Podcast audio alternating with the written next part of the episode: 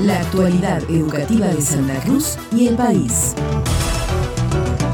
Celebrando el mes de la música, la Escuela Provincial de Música Resi cierra el año con una serie de conciertos en sus distintas sedes provinciales. La directora general de Educación Artística, Viviana García Pacheco, destacó que las actividades del 29 y 30 de noviembre con la Banda Sinfónica y la Orquesta Sinfónica de Río Gallegos y las presentaciones de la Orquesta Juvenil del Calafate y la Orquesta Latinoamericana de Pico Truncado, se le sumarán otras actividades en diciembre, recordando los 40 años en democracia. Entre las presentaciones de diciembre se incluirán conciertos de la Orquesta de Ciré de Puerto Deseado, con audiciones abiertas el sábado 2, la Orquesta Latinoamericana Auquinco en Caleta Olivia el 3 de diciembre y la Sinfonieta que se presentará en Punta Arenas, Chile. Por otra parte, el 6 de diciembre se celebrará el cierre de las clases de iniciación musical de las tres sedes y el jueves 7 podrán disfrutarse en la parroquia de El Calafate a los coros infantil, juvenil y adultos.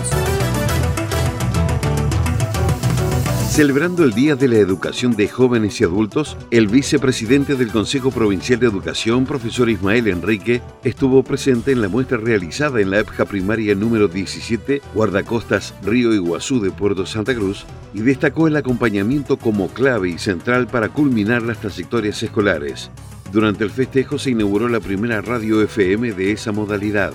Ismael Enrique agradeció a todo el equipo directivo, al supervisor, a la Dirección General de Jóvenes y Adultos y al personal docente de la institución y fundamentalmente a cada uno de las y los estudiantes que finalizaron sus estudios. Muchas gracias a la escuela pública, gracias a una escuela pública, una escuela popular, una escuela inclusiva, una escuela que, en la que los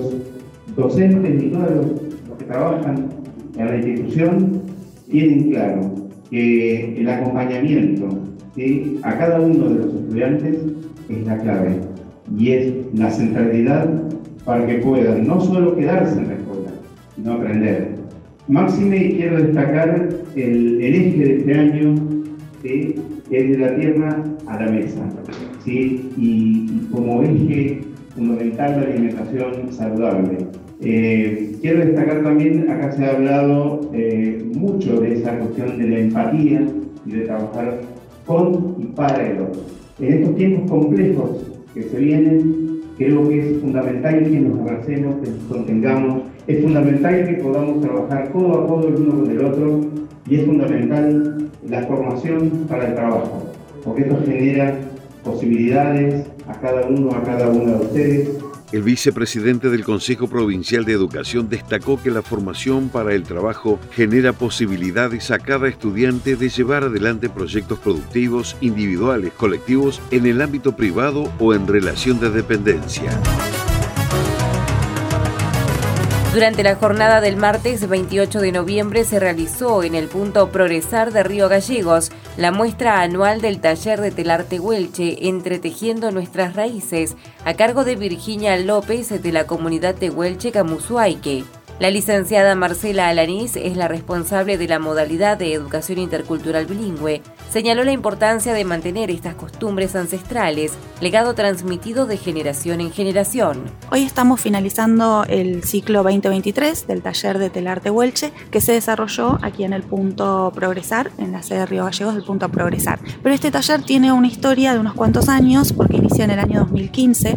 eh, como un proyecto, una idea, un deseo de miembros de la comunidad de Huelche Camusuaique respecto de aprender y de que no se pierda la técnica tradicional del tejido en el telar tehuelche que tiene unas características particulares y que algunas señoras mayores de la comunidad tienen esa, esos conocimientos, ¿no? que son adquiridos de, de generación en generación, transmitidos de generación en generación. Entonces allí pusimos manos a la obra para construir los telares, porque no es algo que se pueda comprar, sino que hay que construirlos y buscar todos los materiales para que empiece a dictarse este taller, que tuvo bastantes espacios, estuvo en la escuela Cacique Silcacho de la comunidad Camusuaique, allí en el territorio, y también en Río Gallegos, en la escuela 38, en Prepap, o sea, es un taller que tiene itinerancia y donde sus participantes también se van renovando año a año. Marcela Lanís adelantó que pretenden incrementar la producción de materiales para poder abrir el próximo año este taller de telar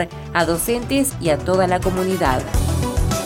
Noticiero Educativo RACE, elaborado con información propia del Gobierno de Santa Cruz y del Ministerio de Educación de la Nación.